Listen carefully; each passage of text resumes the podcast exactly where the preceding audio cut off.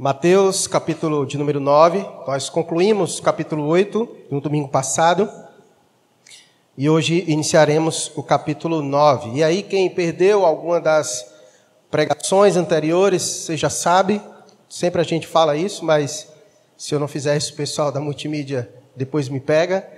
Vocês vão lá, confiram lá no canal de nossa igreja, vejam as outras mensagens, todas elas estão lá gravadas, bem editadas para que você possa novamente ir lá consultar, assistir, se de repente você perdeu alguma, para que você possa acompanhar toda a exposição desse maravilhoso evangelho, que é o evangelho de Mateus, que há dez meses nós estamos aqui nesta luta maravilhosa de meditar capítulo por capítulo, verso por verso, e tirarmos aplicações e ensinos tão preciosos para a nossa vida. Mateus capítulo 9, verso 1 ao verso de número 8. Todos encontraram? Vamos ler. Entrando Jesus num barco, passou para o outro lado e foi para a sua própria cidade. E eis que lhe trouxeram um paralítico, deitado no leito.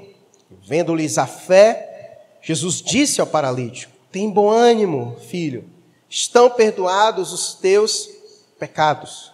Mas alguns escribas diziam consigo: este blasfema. Jesus, porém, conhecendo-lhes os pensamentos, disse: Por que cogitais o mal no vosso coração? Pois qual é mais fácil dizer: Estão perdoados os teus pecados, ou dizer: Levanta-te e anda?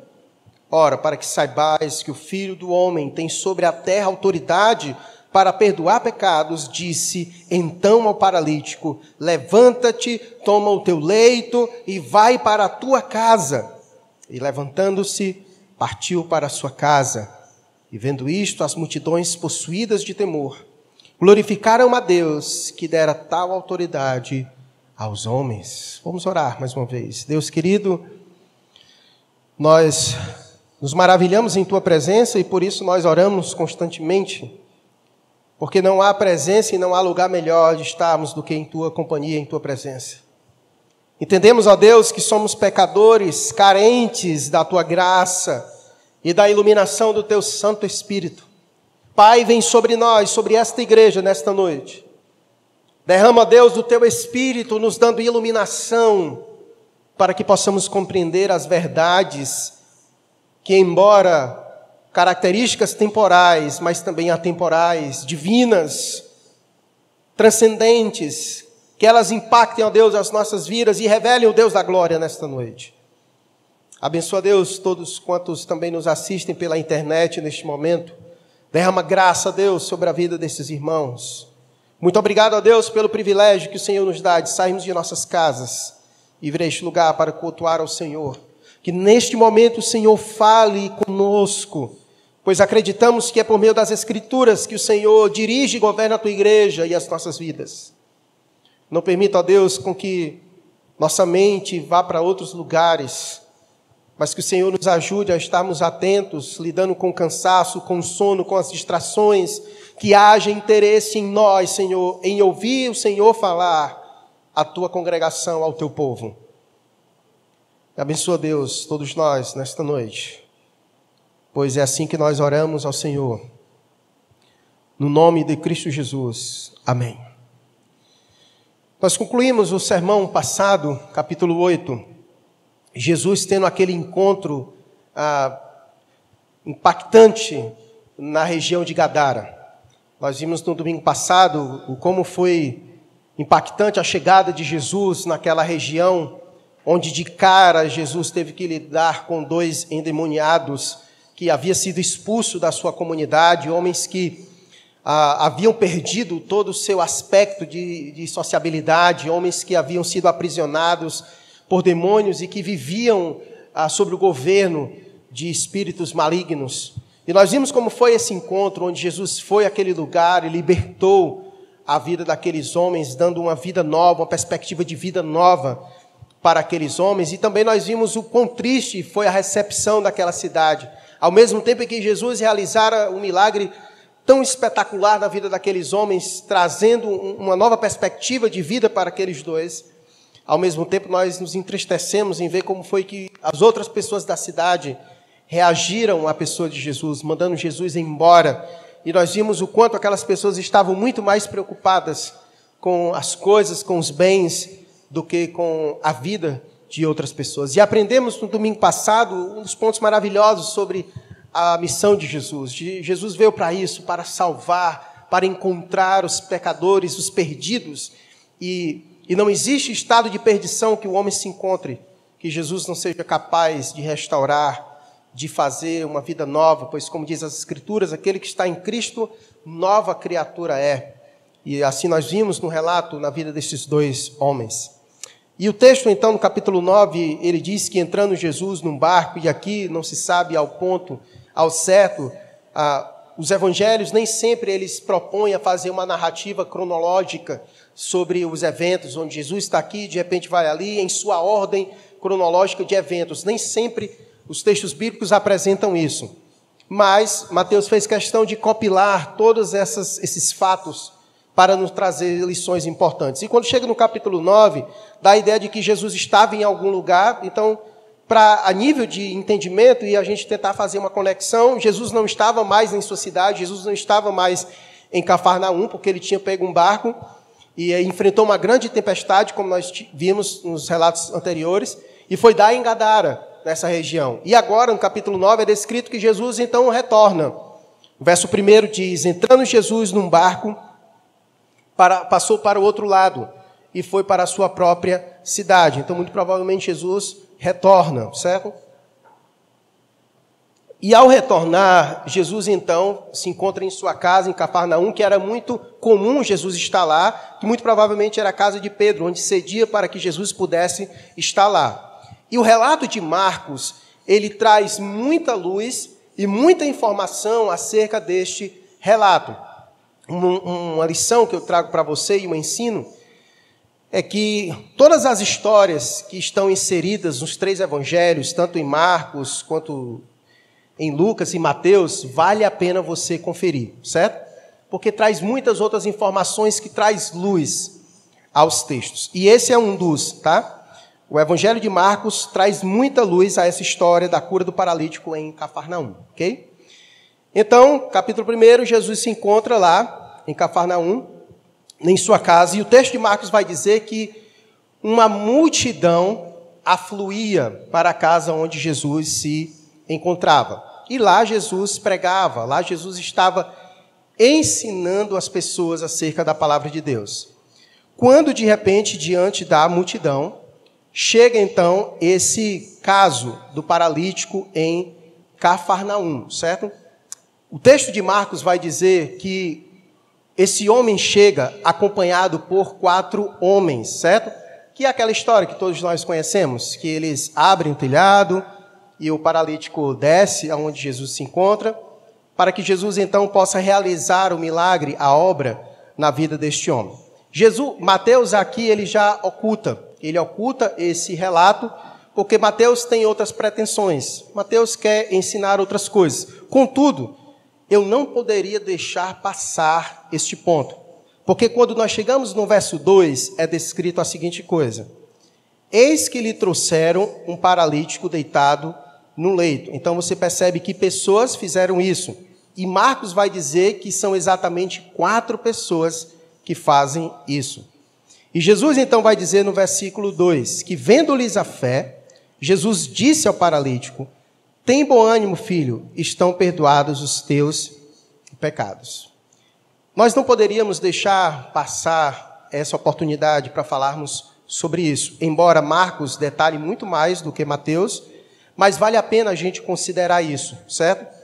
Porque o verso 2 vai dizer que aquilo que Jesus realiza na vida daquele homem é decorrente aquilo que Jesus vê, não só no paralítico, mas também naqueles que levaram o paralítico à pessoa de Jesus. Quando a gente chega em Marcos, a gente vê o como aquelas pessoas estavam realmente dedicadas em levar o paralítico à presença de Jesus.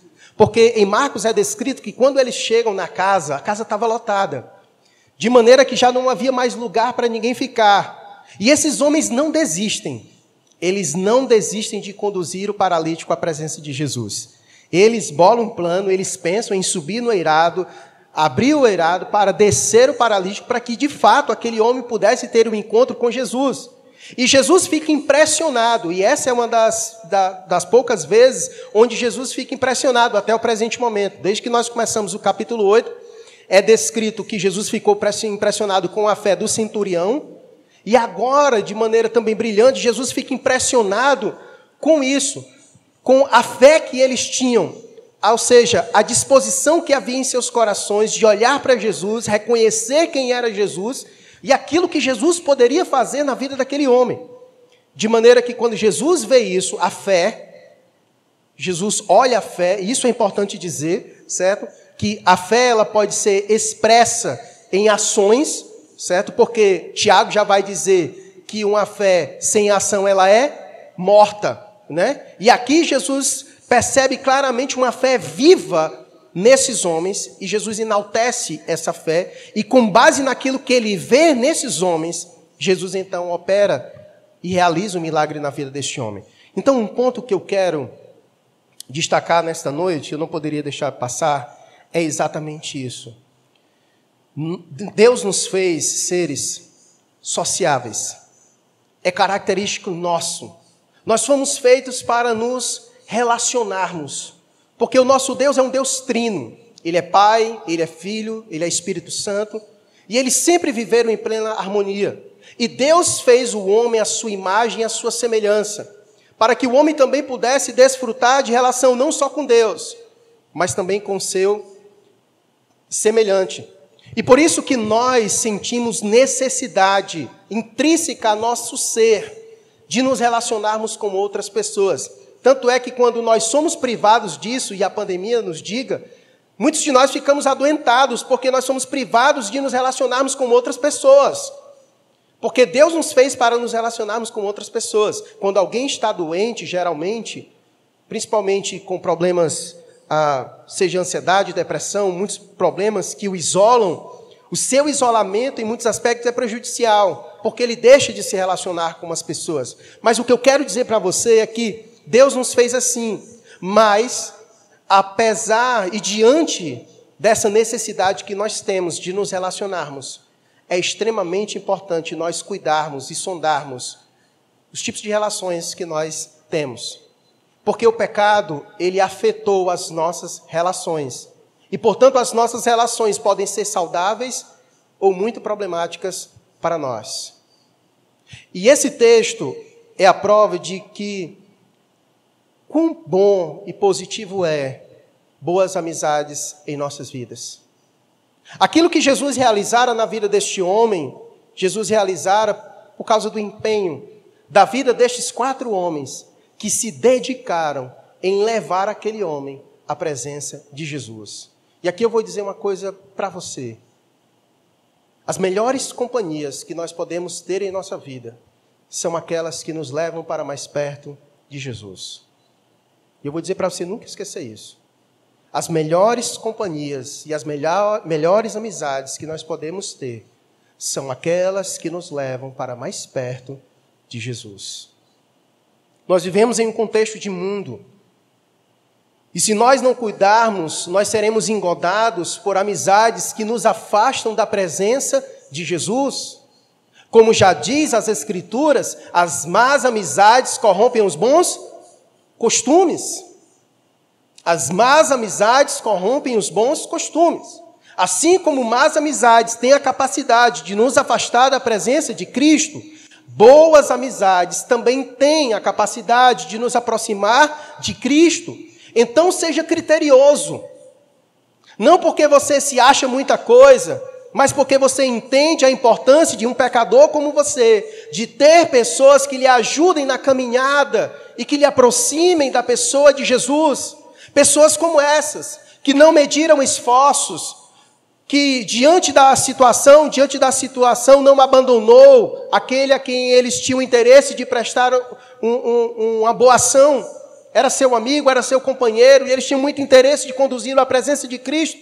Não foi a multidão que os impediu eles continuaram na jornada de enfrentar a multidão, de conduzir o seu amigo ao irado, de descer na presença de Jesus, porque queriam muito que o seu amigo estivesse na presença de Jesus.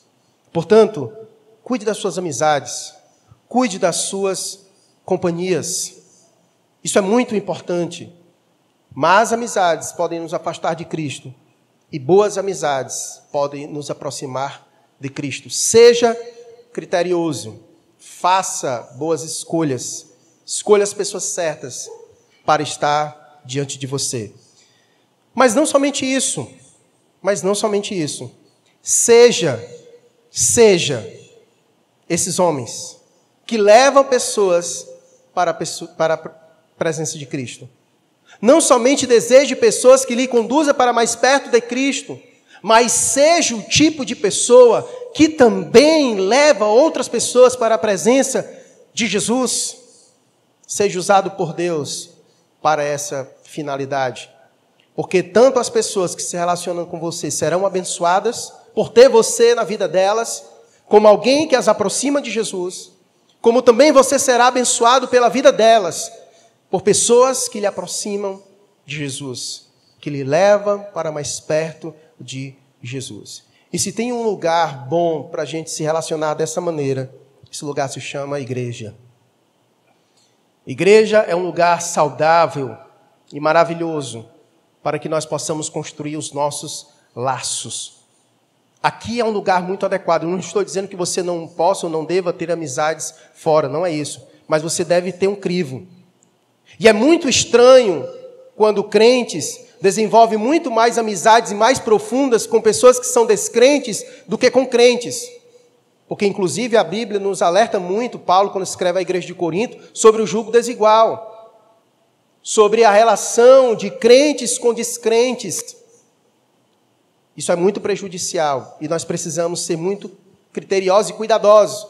No mínimo, aí um, uma, um alerta quando nós desenvolvemos mais relações com descrentes do que com crentes. Ah, pastor, mas eu tenho que falar de Cristo para ela. Beleza.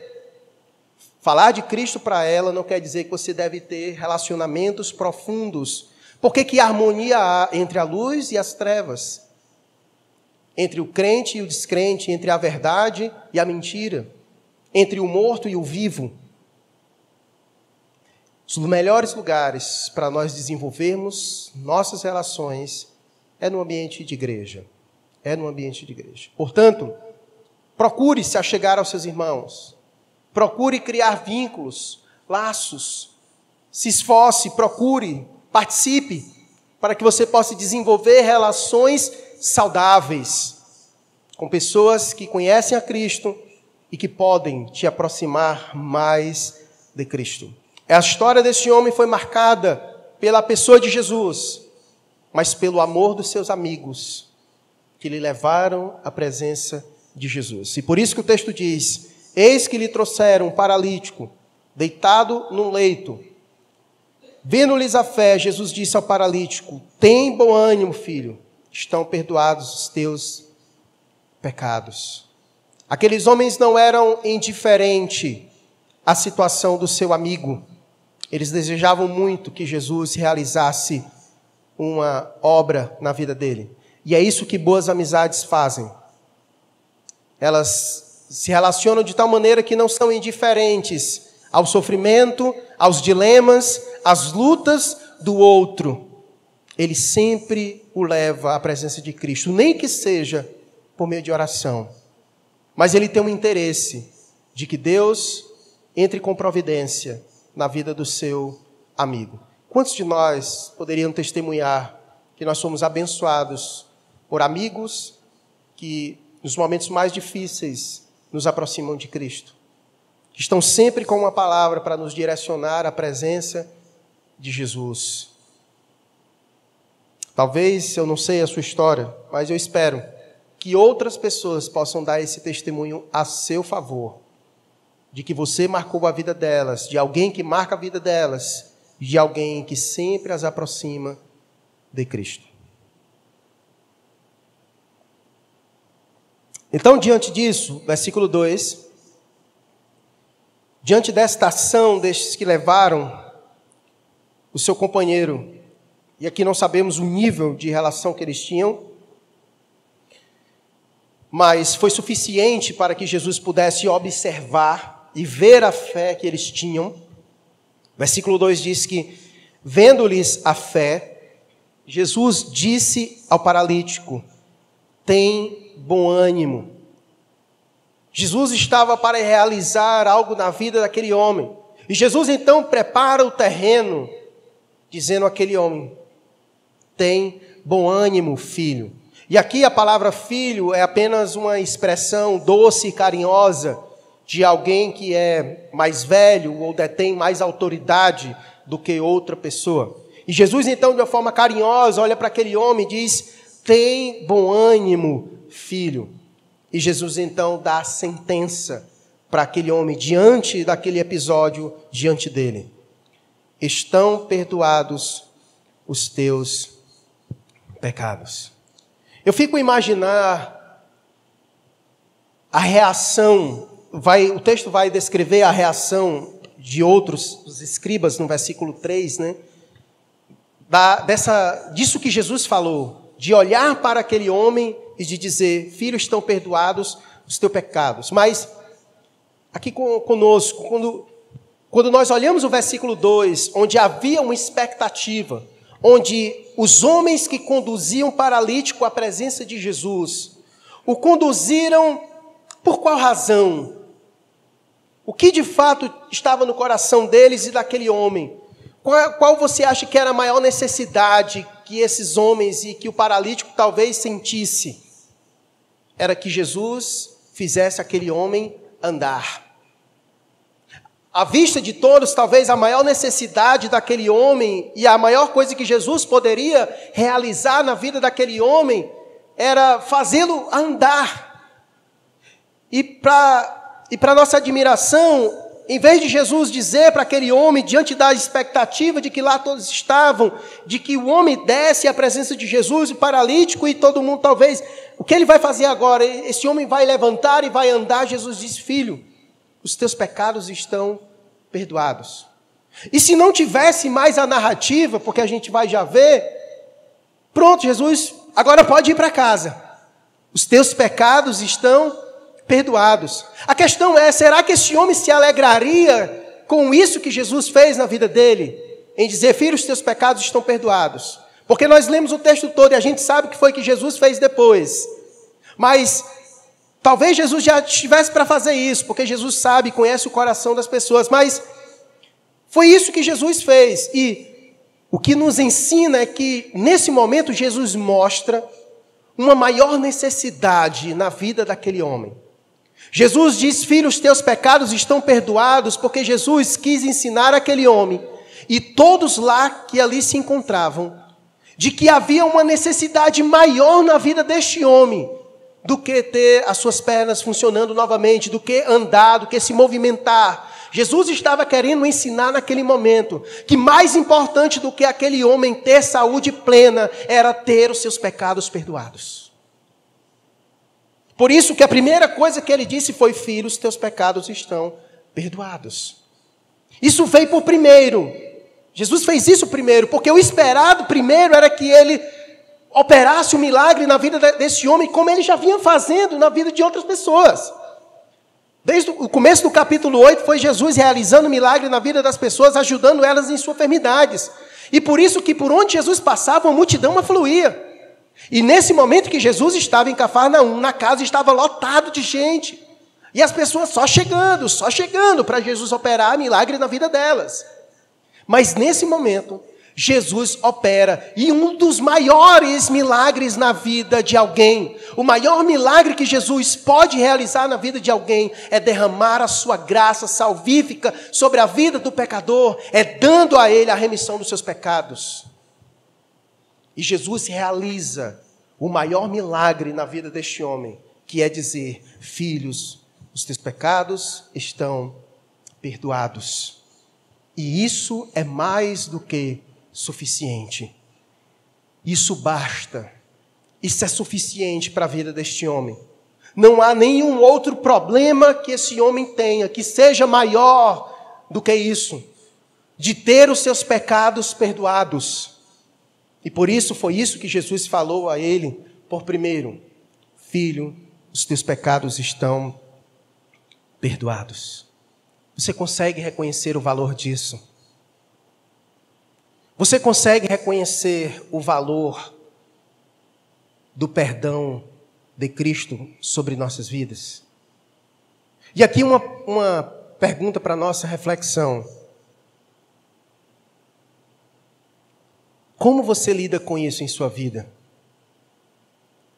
Se você recebeu o perdão dos seus pecados, se você tem plena convicção de que Cristo alcançou você e perdoou os teus pecados, o que isso implica na sua vida? Quais implicações isso tem na sua vida? Você se sente alguém plenamente satisfeito diante desse milagre que Deus realizou em sua vida? Porque me parece que diante daquilo que nós não temos nessa vida, muitas vezes nós não conseguimos dar valor àquilo que Deus já nos deu, o maior milagre, o perdão dos nossos pecados. Às vezes é como se isso não tivesse valor em nossa vida, porque nós condicionamos muitas vezes a nossa vida cristã ao fato de termos coisas que gostaríamos de ter. E às vezes acabamos que deixando passar desapercebido o valor daquilo que Jesus já realizou em nossas vidas, de ter perdoado os nossos pecados. Muitas vezes parecemos como Paulo, aperreando Deus o tempo todo nas orações, e é por isso que de vez em quando Deus diz para nós, meu filho, a minha graça te basta. A minha graça te basta. Às vezes faz necessário Deus nos lembrar disso, porque às vezes a gente fica murmurando, reclamando, questionando muitas vezes pelas coisas que perdemos ou que não temos ou que gostaríamos de ter, mas não temos.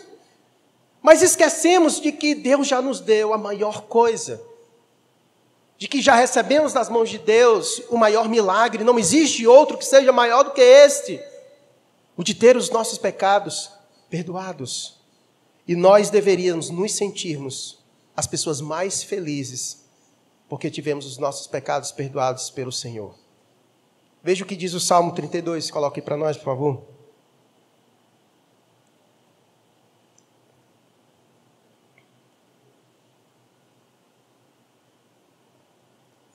Olha o que, que diz o Salmo 32, verso 1 e 2. Bem-aventurado. Os irmãos sabem que é bem-aventurado, né? É mais que feliz. O bem-aventurado é aquele cuja iniquidade é o quê? Perdoada cujo pecado é coberto. Bem-aventurado o homem a quem o Senhor não atribui iniquidade, em cujo espírito não há dolo.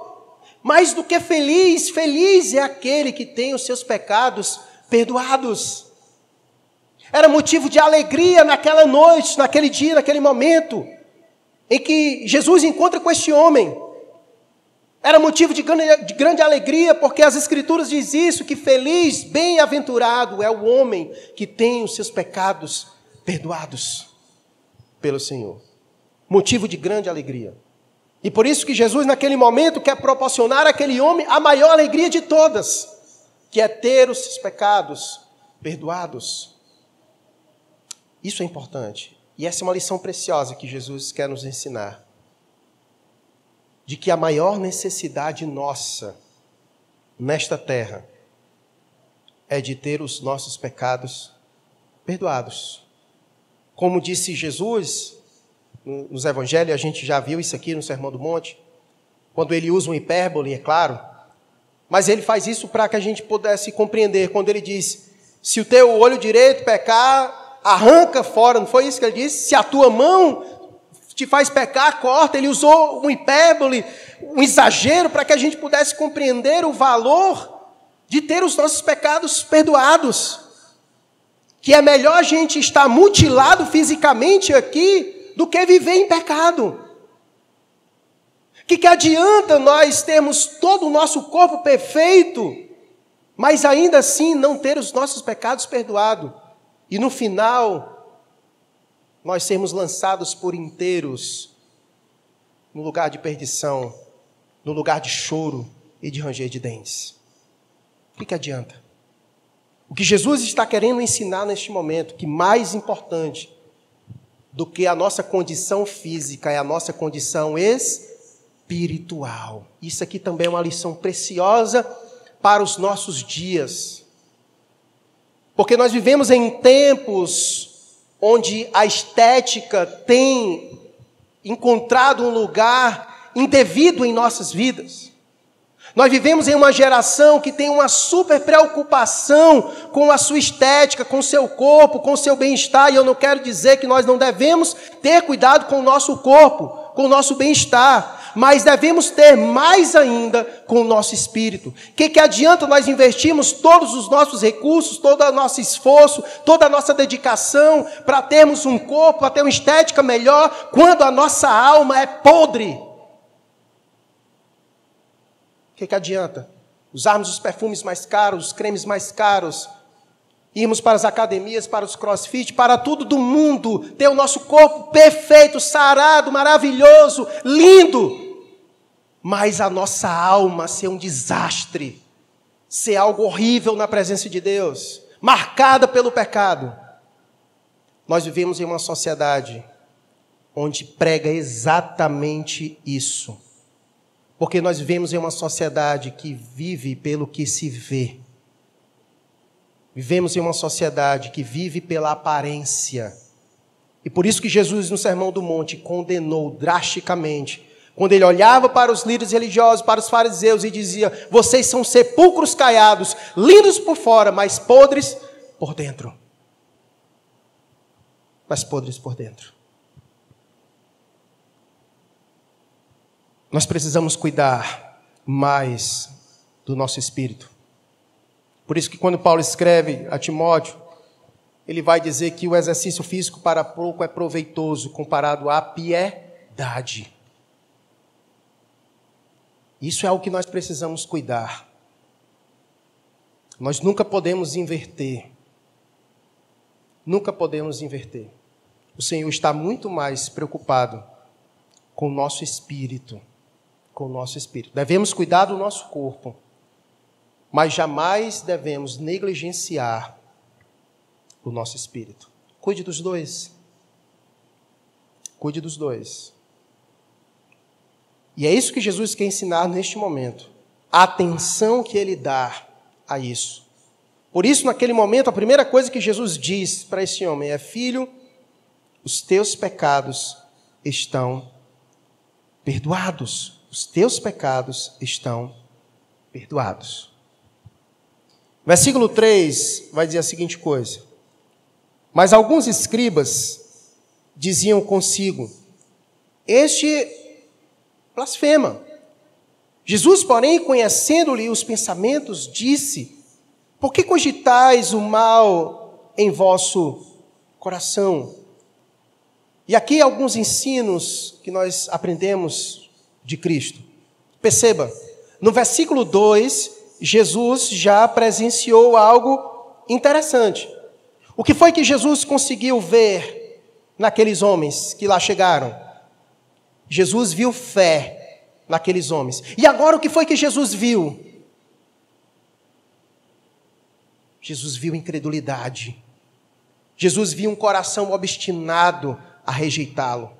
E aqui é uma lição preciosa que nós precisamos saber de Jesus. Lembre-se que Mateus está apresentando o Senhor da toda autoridade. E aqui é importante nós aprendermos algumas coisas sobre Jesus. Jesus não somente é onipotente, poderoso para fazer infinitamente mais do que pedimos e pensamos, mas Jesus também é o único que é onisciente, é aquele que sabe exatamente sobre todas as coisas. Quando aqueles homens chegaram, descendo seu amigo pelo eirado, Jesus viu a fé deles. Mas é o mesmo Jesus que viu a fé no coração deles, Jesus também viu uma incredulidade no coração daqueles outros. E aqui é uma lição preciosa. Nada foge dos olhos de Cristo Jesus. Cristo tudo vê e tudo sabe. Inclusive, como você lida com a verdade e a certeza de que nesse momento Jesus sabe exatamente o que está passando em seu coração e em sua mente. Não existe nada que esteja em oculto diante de Jesus. Coloca um texto aí para nós de Hebreus, capítulo 4, verso 12 e 13.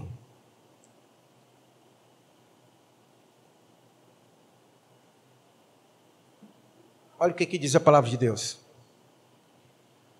Porque a palavra de Deus é viva e eficaz, e mais cortante do que qualquer espada de dois gumes, e penetra até o ponto de dividir alma e espírito, juntas e medulas, e é apta para discernir os pensamentos e propósitos do coração. Verso 13. E não há criatura que não seja manifesta na sua presença, pelo contrário, todas as coisas estão descobertas e patentes aos olhos daquele a quem temos de prestar contas. Não existe nada que esteja oculto à pessoa de Jesus. Aquilo que o teu cônjuge não sabe, Jesus sabe. Aquilo que os teus filhos não sabem, Jesus sabe. Aquilo que o teu pastor não sabe, Jesus sabe. Aquilo que os teus melhores amigos não sabem, Jesus sabe. Não há nada que nós possamos esconder, não existe nada que não esteja descoberto na presença de Jesus. E é importante nós falarmos sobre isso, porque no último dia, como disse o autor de Hebreus, nós prestaremos contas com o Senhor de todos os nossos pensamentos. Ele não deixará escapar nada. Por isso nós precisamos vigiar muito bem os nossos pensamentos e as intenções do nosso coração, porque Jesus conhece e prestaremos contas, inclusive, com isso, por causa disso. Lembra no Sermão do Monte, quando Jesus falou: Olha, se tu olhar para a mulher do teu próximo e desejá-la, você já pecou, você já cometeu adultério. Não precisa consumar o fato, basta olhar e desejar. E Jesus sabe que isso aconteceu. E ele vai nos julgar por, por, com base nisso, embora ninguém saiba, embora nem a pessoa que você desejou saiba. Mas Jesus sabe que você olhou e desejou e pecou e vai prestar contas com ele por causa disso. Agora, a pergunta é: diante desse Jesus, o que você sente? O que você sente quando você está sozinho com o celular na mão e pensa que ninguém está vendo? Mas quando lembra que Jesus está vendo, o que você sente? E o que você faz com isso? Jesus viu a fé no coração deles e Jesus viu a incredulidade no coração deles naquele momento. Mas alguns escribas diziam consigo este blasfema. E qual seria a razão pela qual eles acusaram Jesus de ser um blasfemo?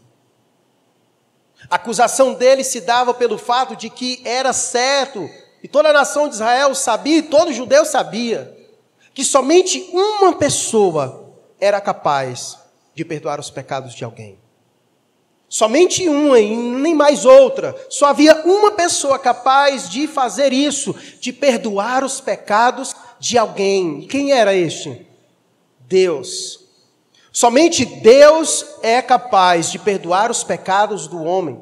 E naquele momento, os escribas lá presentes, ao verem Jesus dizendo isso, eles então acusaram Jesus de ser um blasfemo, porque Jesus estava dizendo então, diante de todos, que ele era quem? Deus. Porque se só Deus podia fazer isso, e chega naquele momento um homem que diz que é capaz de fazer isso, ele nem precisava dizer que ele era Deus, só em dizer isso, filhos, teus pecados estão perdoados, ele já estava dizendo para todos que lá estavam: Eu sou Deus. Porque só Deus é capaz de perdoar os pecados do homem. E isso revelou a incredulidade no coração daqueles que lá estavam, porque eles olhavam para o Cristo, mas não viam Cristo como Deus encarnado. Eles não viam Cristo como Deus encarnado, como aquele que é capaz de perdoar os pecados do homem. E por isso que Jesus então levanta a pergunta para que eles pudessem, naquele momento, começar a ser estigados pelo Senhor. Porque olha o que Jesus vai dizer para aqueles homens diante da sua incredulidade. Verso 4: Jesus, porém, conhecendo-lhes os pensamentos, disse: Por que cogitais o mal no vosso coração? Agora imagine o que, que aqueles homens não sentiram naquele momento em olhar para Jesus e, mesmo sem ter dito nada, e Jesus, eu sei o que passa em teu coração. Eu sei o que passa em teu coração. E não somente isso, Jesus disse para eles o que estava em seu coração. E agora? O que você pensa de mim? Porque quem pode sondar os pensamentos? Quem pode saber as intenções do coração? Senão Deus. E agora, vocês continuam incrédulos? Vocês continuam ainda a olhar para mim da forma que, sem me enxergar, sem conseguir reconhecer quem eu sou? Mas a incredulidade era tão grande em seus corações que Jesus, naquele momento, como um ato de misericórdia, Jesus resolve realizar um milagre para confrontar a incredulidade no coração daqueles que ali estavam.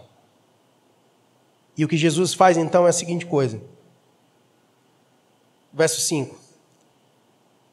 Qual é o mais fácil? Dizer: Estão perdoados os teus pecados? Ou dizer: Levanta-te e anda?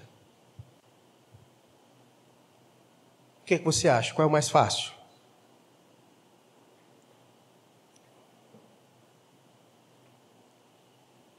Duas coisas aqui precisam ser ditas.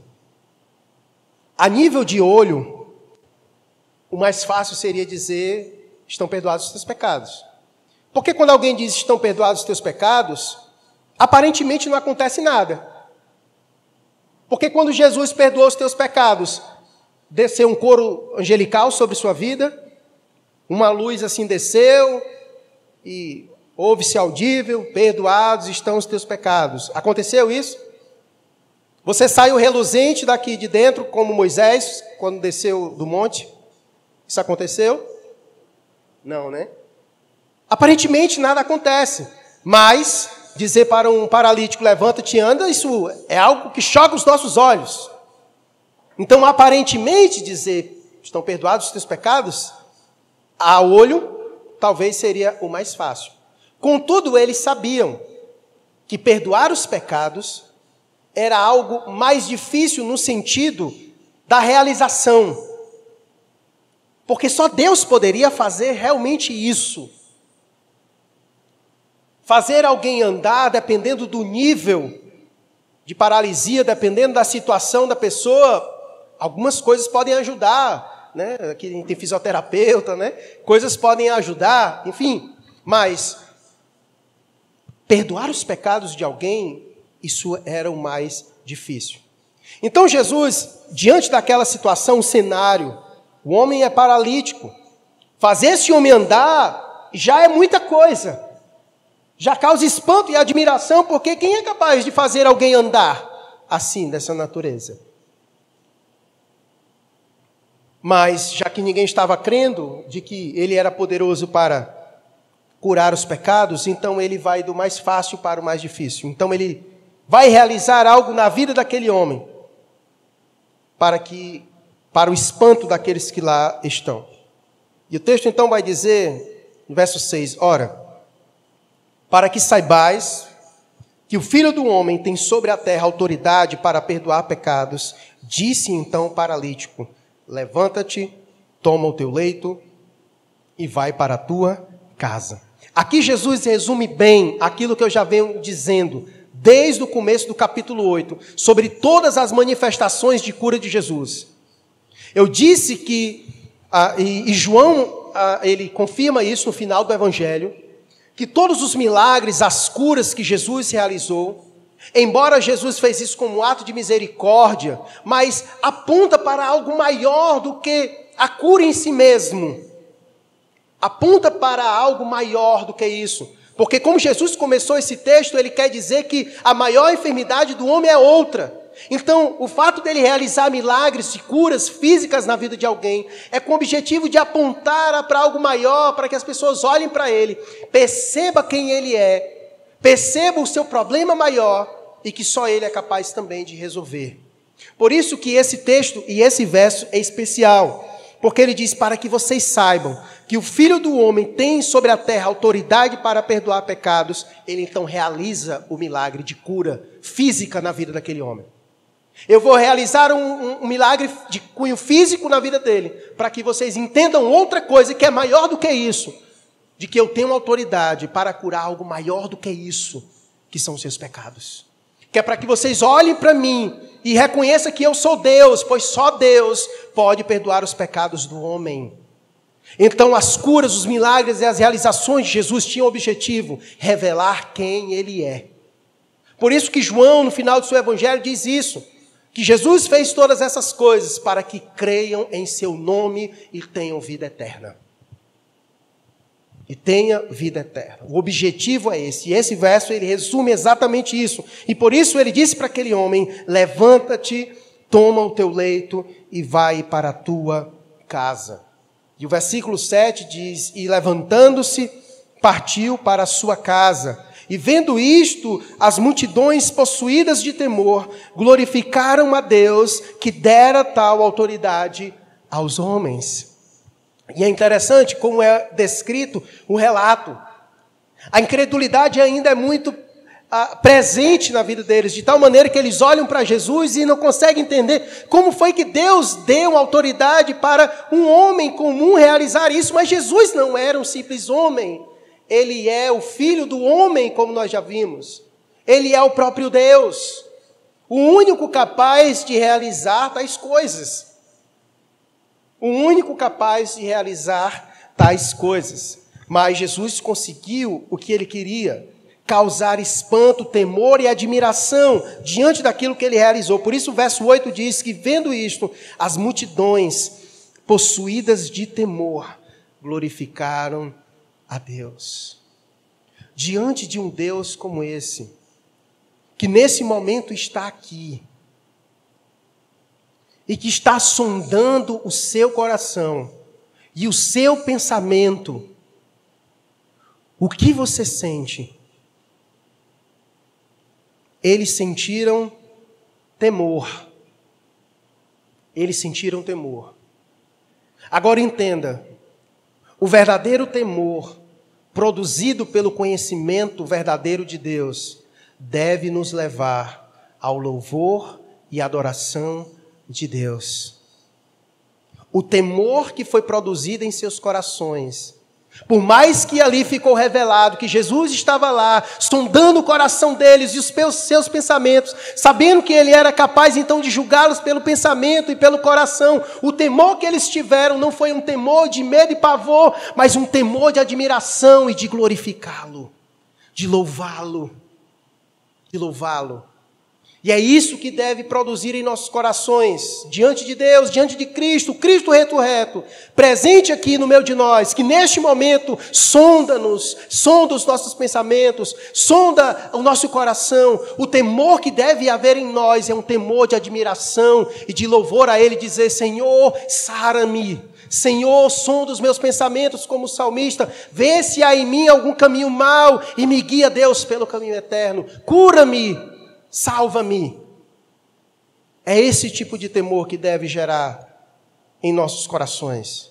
Um temor de admiração, um temor de louvor e adoração, um louvor de se render na presença dEle, porque Cristo é o Deus em pessoa, o único capaz de sondar os nossos pensamentos e de sondar os nossos corações.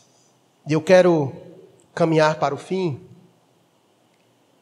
trazendo mais uma vez a mensagem principal dessa perícope. É que Jesus é o único capaz de perdoar os nossos pecados.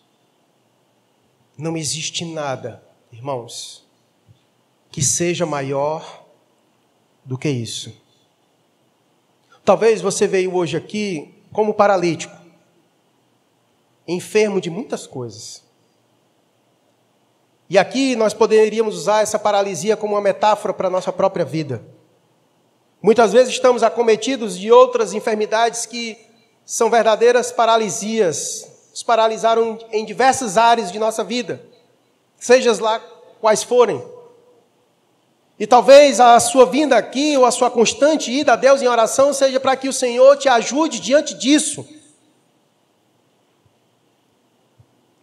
Mas pode ser que Deus não queira remover isso. Talvez o Senhor não queira promover isso em sua vida. Pode ser que seja esse o instrumento que Deus está usando para deixar você sempre pertinho dele. Pode ser que seja. Mas o que eu quero que você saia daqui hoje é com a alegria que o salmista, o Salmo 32, disse que há para nós. Que feliz, bem-aventurado são aqueles que têm os seus pecados perdoados. Isso é suficiente para você ser feliz e alegre. A despeito daquilo que você não tem, a despeito daquilo que você gostaria que o Senhor fizesse em tua vida e talvez ele não fez e nem vai fazer. Mas o fato dele ter perdoado os teus pecados é razão suficiente para que você seja um bem-aventurado, porque a palavra de Deus diz. Porque não existe maior milagre, não existe milagre maior do que este, de ter os nossos pecados perdoados. Inclusive tem uma música que a gente canta aqui na igreja, né?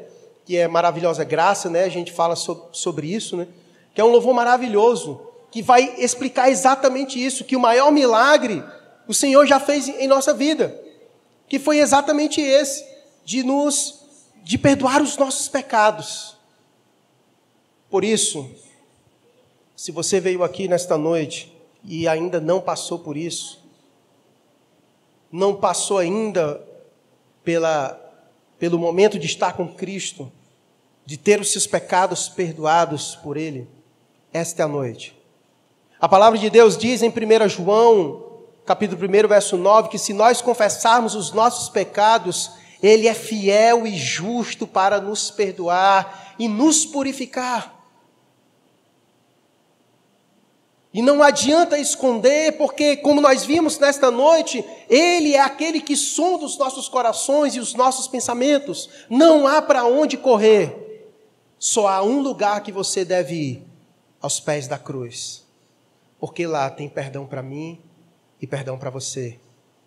É o peregrino que, quando chega diante da cruz, deixa a sua sacola pesada. Só lá na cruz há perdão para mim e para você. Em nenhum outro lugar você vai encontrar isso, a não ser na pessoa de Jesus.